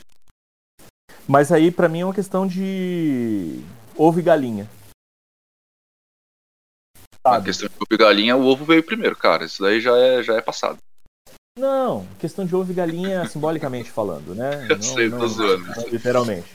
Mas é, é isso, assim, tipo, é, a religião existe para ensinar a gente a varrer a sujeira para debaixo do tapete, ou a gente criou a religião como um tapete para onde a gente vai varrer a nossa sujeira. Eu acho que a gente Entende? criou a religião para isso, mas hoje em dia ela nos ensina isso. Pois é, mas é uma coisa que retroalimenta, cara. Sabe? O, então, o meu ponto e cortar é... isso daí já não é legal? Até certo ponto, sim. Até certo ponto, sim. Mas aí a gente enfrenta dois problemas. O primeiro problema que a gente enfrenta é uh, essa perspectiva de que vai, ter, vai sempre existir um tapete. Tá? Então, assim, é, o, o Graham Morrison, num, numa palestra que ele dá na Desinfocom, depois que ele publicou o texto, teve uma, uma conferência da desinformação, ele tem uma palestra. Essa palestra é histórica, tem no YouTube, mas é extremamente difícil de entender por causa do sotaque escocês do, do, do Graham Morrison. Mas, é, basicamente, tem uma coisa que ele fala que é, é genial, assim, que ele fala o seguinte, que a humanidade, que a gente está aqui no planeta, e não tem nenhum adulto, não tem nenhuma criatura pronta, formada aqui. A gente é tudo um bando de larva. A gente está num estado larval. Sabe? A gente veio para cá para a gente existe nesse plano, né? Para é, aprender a sair desse, desse estado. A gente está aqui para evoluir, a gente está aqui para crescer. Ele fala assim que o contínuo espaço-tempo, e essa é uma ideia até que tem. Ele colocou bastante disso lá nos Invisíveis. Ele fala: olha, o contínuo espaço-tempo ele existe para que a gente possa crescer, para que a gente possa se desenvolver. Por quê? Porque fora do tempo nada cresce. Para você ter uma perspectiva de crescimento, de desenvolvimento, desenvolvimento só acontece ao longo do tempo. Ou seja, para que você possa crescer e se desenvolver, você tem que estar dentro do contínuo espaço-tempo. Você sai do contínuo espaço-tempo, você não cresce, porque o tempo não existe. Né? Então, é, é para ele é isso. A gente veio para cá para se desenvolver, para crescer. E aí, claro, a nossa perspectiva é justamente essa perspectiva de nos tornarmos cada vez mais maduros, cada vez mais é, crescidos e desenvolvidos ao ponto da gente não construir tapete nenhum mais e, e a gente assumir as nossas próprias cagadas. Eu não acho que a gente chegou nesse ponto ainda. Mas a outra perspectiva que eu acho bastante problemática com relação a isso é, é quem é que vai acabar com a religião? Sabe? No fim das contas, você dizer para outra pessoa, você não deveria ter a sua religião, eu quero acabar com todas as religiões do planeta para as pessoas não terem mais religião, isso é fascismo. É, eu, eu, não acho que seja fascismo, não. Porque na verdade você não está tipo, obrigando de fato ninguém. Você está sugerindo a questão. Como eu fiz não, aqui. É faci com... fascismo, dizer, fascismo de dizer o seguinte: olha, é, religião está proibida. Ah, sim, tá. Como instituição estatal. Né? Tipo, o Estado chega e te proíbe de fazer, entendi. Aí é, o, o, o, Estado, o Estado é só um representante. Qualquer um, qualquer um que chegue e diga religião está proibida. Essa pessoa representa uma, uma força fascista. É, eu discordo. Mas, é, mas eu discordo por pura, por pura semântica, porque o fascismo ele tem que vir do governo, entendeu? Qualquer Pois é, mas veja bem, censura, né? governo, né? governo e Estado são só duas palavras. É, então, foi o que eu falei, é uma coisa de semântica. Então, tipo. Pois é, são só palavras. Não é Porque tão importante. Qualquer, qualquer, qualquer pessoa que, que tiver poder para chegar para todo o resto das outras pessoas e dizer isso está proibido, essa pessoa representa um governo. É, polêmicas. E antes da gente ir, para o final do nosso podcast. Já estamos aqui há, há, muito tempo falando. Eu nem percebi o tempo passar. Pra vocês terem ideia de tão bom que foi esse assunto. Caselli, volte sempre, Caselli. Mas antes da gente, da gente encerrar, nosso chegar nos assuntos finais, esse é o momento Jaba Absurdo. E como o Caselli é nosso convidado, Caselli, faça o seu jabá, fique à vontade. O que, que você quer vender, para quem que você quer vender, para onde, onde as pessoas te Meu encontram. Deus. Eu quero vender. O que, é que eu quero vender? Eu quero vender meus livros. Venda. Tem um monte aqui dentro de casa ainda. Eu quero liberar esse espaço, pelo amor de Deus. é... Não, mas olha só. É, vamos falar sério. É... Pela internet aqui, eu tô sempre buscando divulgar minhas, minhas, minhas coisas, meus pensamentos é, eu sempre falo isso, que é por um senso de obrigação mesmo, de, de partilha das coisas que eu, que eu estudo, que eu, eu acho também se a gente estuda e se dedica e depois não compartilha com ninguém, é, a, a, coisa até perde o sentido, né? Mas estamos aí é, no Facebook, lá, Felipe Caselli, pode me procurar lá, Caselli, lembrem-se, com Z e dois L's e I no final. E no Instagram também tem minha conta, né? Arroba Felipe Caselli. A conta Magia do Caos do Instagram também sou eu. Podem me procurar à vontade. Teve uma pessoa que me escreveu hoje falando assim, Caselli, eu acho que você nem vai ler essa mensagem, mas eu resolvi te escrever porque eu preciso tirar uma dúvida. Eu leio todas as mensagens, respondo todas as mensagens. Podem ficar à vontade de mandar mensagem para mim. É, quem precisar de um, de um, Como eu falei no, no, começo do podcast, as pessoas às vezes me perguntam, mandam mensagens para tirar determinadas dúvidas.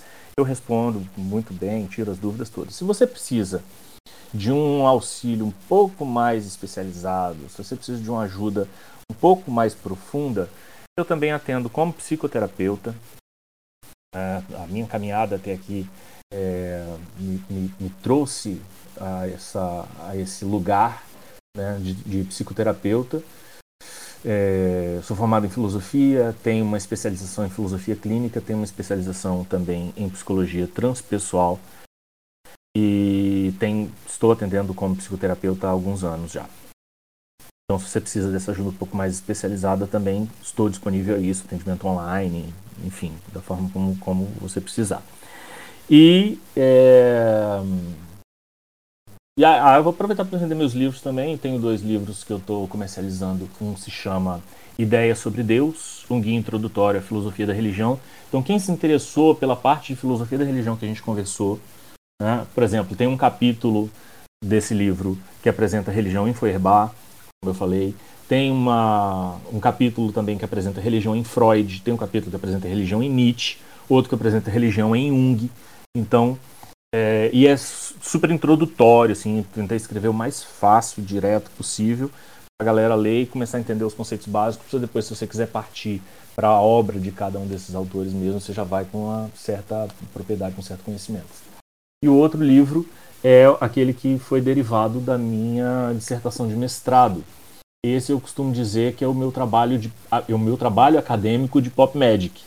O livro se chama Mito e Sagrado nas Histórias em Quadrinhos onde eu vou justamente discutir é, primeiro essa perspectiva do que, que significa você ter uma vivência do sagrado, né, o que, que representa isso e como é que essa vivência do sagrado pode estar presente nos personagens ou pode acontecer é, na relação com os personagens das histórias em quadrinhos.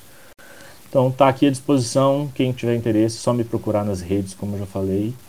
E, e agora eu estou bastante ativo no Twitter também, é Ripdon Society, é, Ripdon com é, RH no começo e N no final, né? Então, Ripdon Society, tudo junto. Estou bastante ativo no Twitter agora. Todo dia eu tô postando coisa lá. Eu não, não, faço parte desse universo do Twitter, mas eu desejo. Eu vejo que tem muita coisa interessante nesse. É, eu, esse ano que eu fui entender como é que o Twitter funciona. Eu tenho conta lá desde 2007. Esse ano que eu fui entender como é que o Twitter funciona. Eu, eu ainda não entendi. É, é muito jovem para mim esse negócio. Eu não, não consigo, eu não, consigo acompanhar o raciocínio. Eu, eu tenho Twitter. É muito jovem para ele. Falou a estrela do TikTok, né?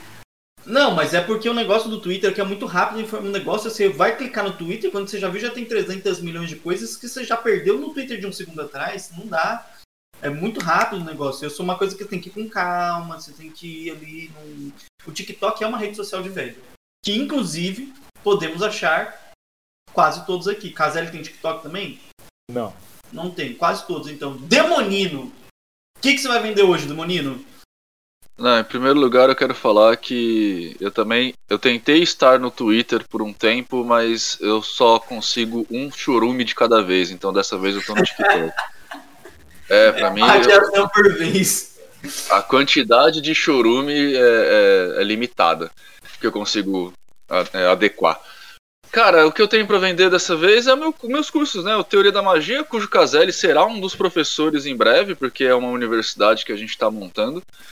Então, o Caselli em breve com Pop Magic, até onde eu sei, se ele não vai me, me, me passar para trás. Você sabe, é, você sabe assim que é, ah, o Caselli vai falar de pop O Caselli vai falar de tudo. O Caselli vai falar das coisas que passam na cabeça do Caselli, entendeu? Então, assim, Pop Magic é só um, um, um etiqueta na, na testa. o que vai vir. É, não, é não tem nada mais aleatório e imprevisível. Não tem nada mais pop do que isso, cara. Eu não espero menos do que um, um filme do Darth Vader no meio da aula. assim. Eu tô vendo esse curso rumando para um outro curso inteiro é, com o braço assim do Caselli. Tem um braço indo para um lado que é o do Nino, e aí não é só um módulo, vai ser um outro curso.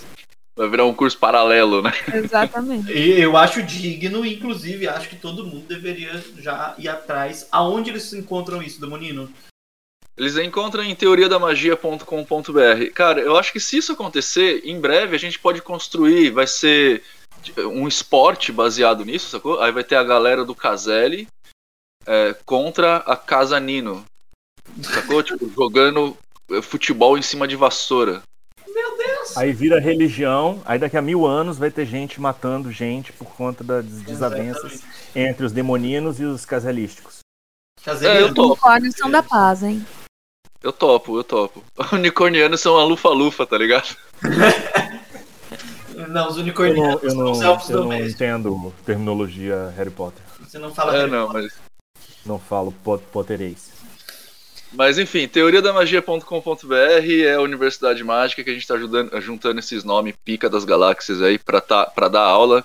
Já tem só na linha principal 20 módulos lá, incluindo é, magia sexual, formas de gnose, etc e tal. Já tem dois módulos extras, que é um de Wicca com o Cedric, um de é, magia do caos com Fausto Ramos.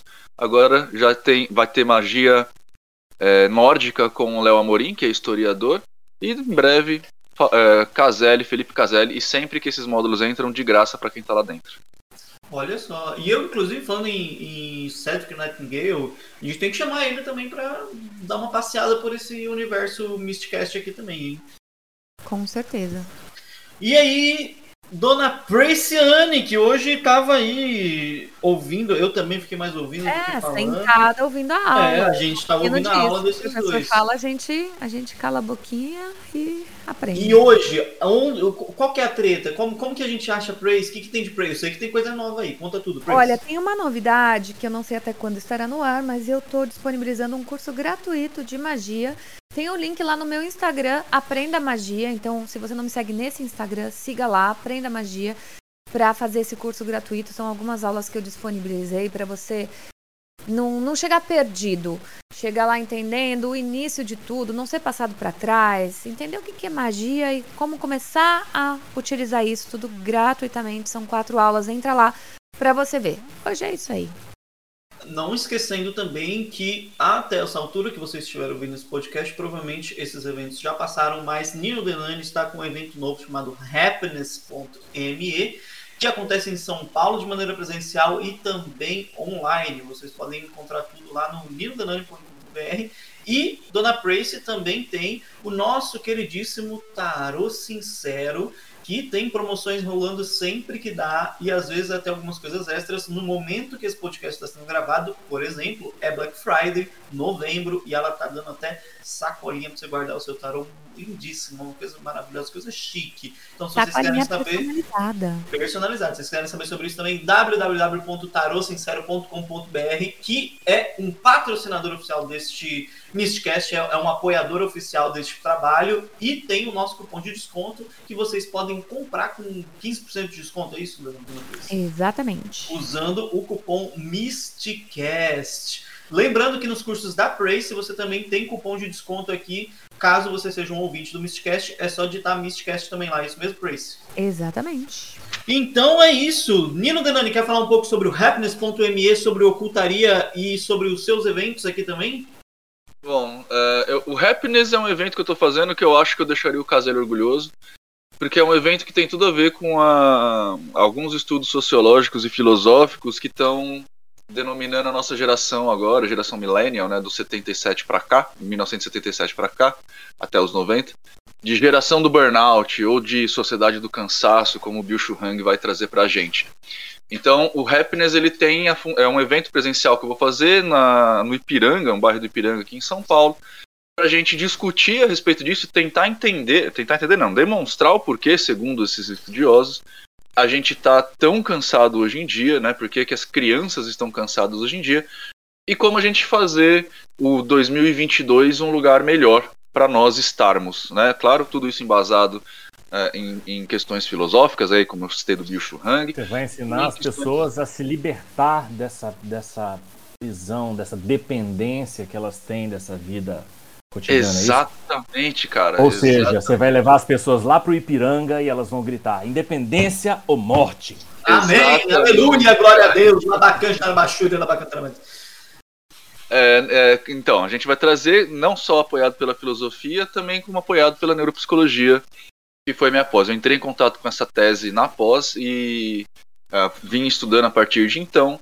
E já estou vendo que tem vários, várias correntes trabalhando com relação a isso e tentando inclusive entender o porquê que a gente está assim, né?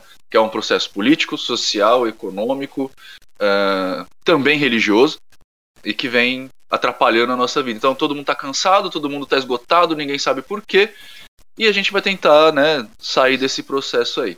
O Ocultaria é o simpósio das coisas que não existem, onde a gente convida vários dos grandes nomes aí do Brasil, sempre é, votado pelo, né, por quem está dentro do mundo mágico, essas coisas todas, para palestrar. Esse evento acontece em setembro, acontecerá em setembro novamente, e a gente logo abrirá uh, as, as, indicações e votações lá no site ocultaria.com.br.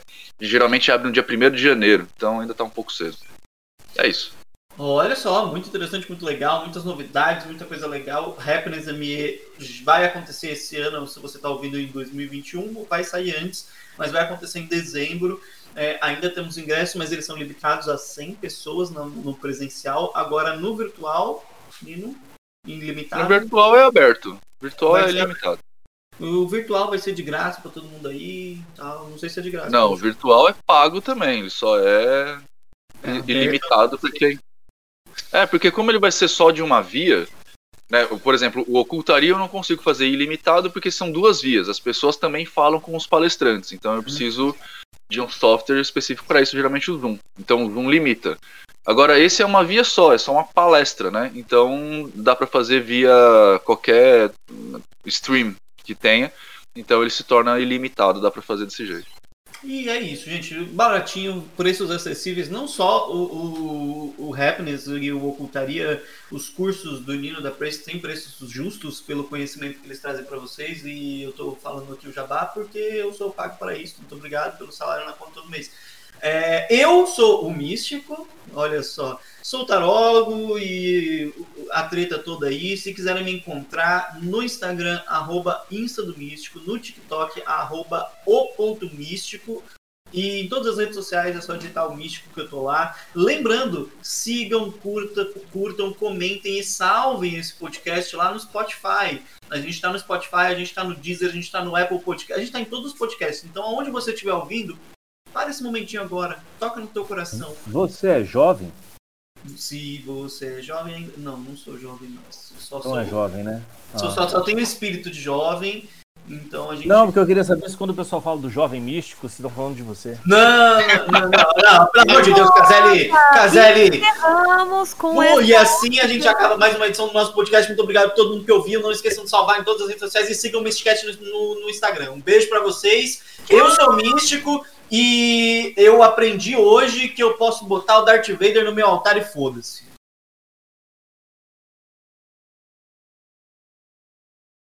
Mistcast o seu ponto de magia na Podosfera. Mano, imagina uma conversa com Spook Houses e, e Felipe Caselli, cara. Tipo, são as duas pessoas mais tiozão que eu conheço do churrasco, sacou?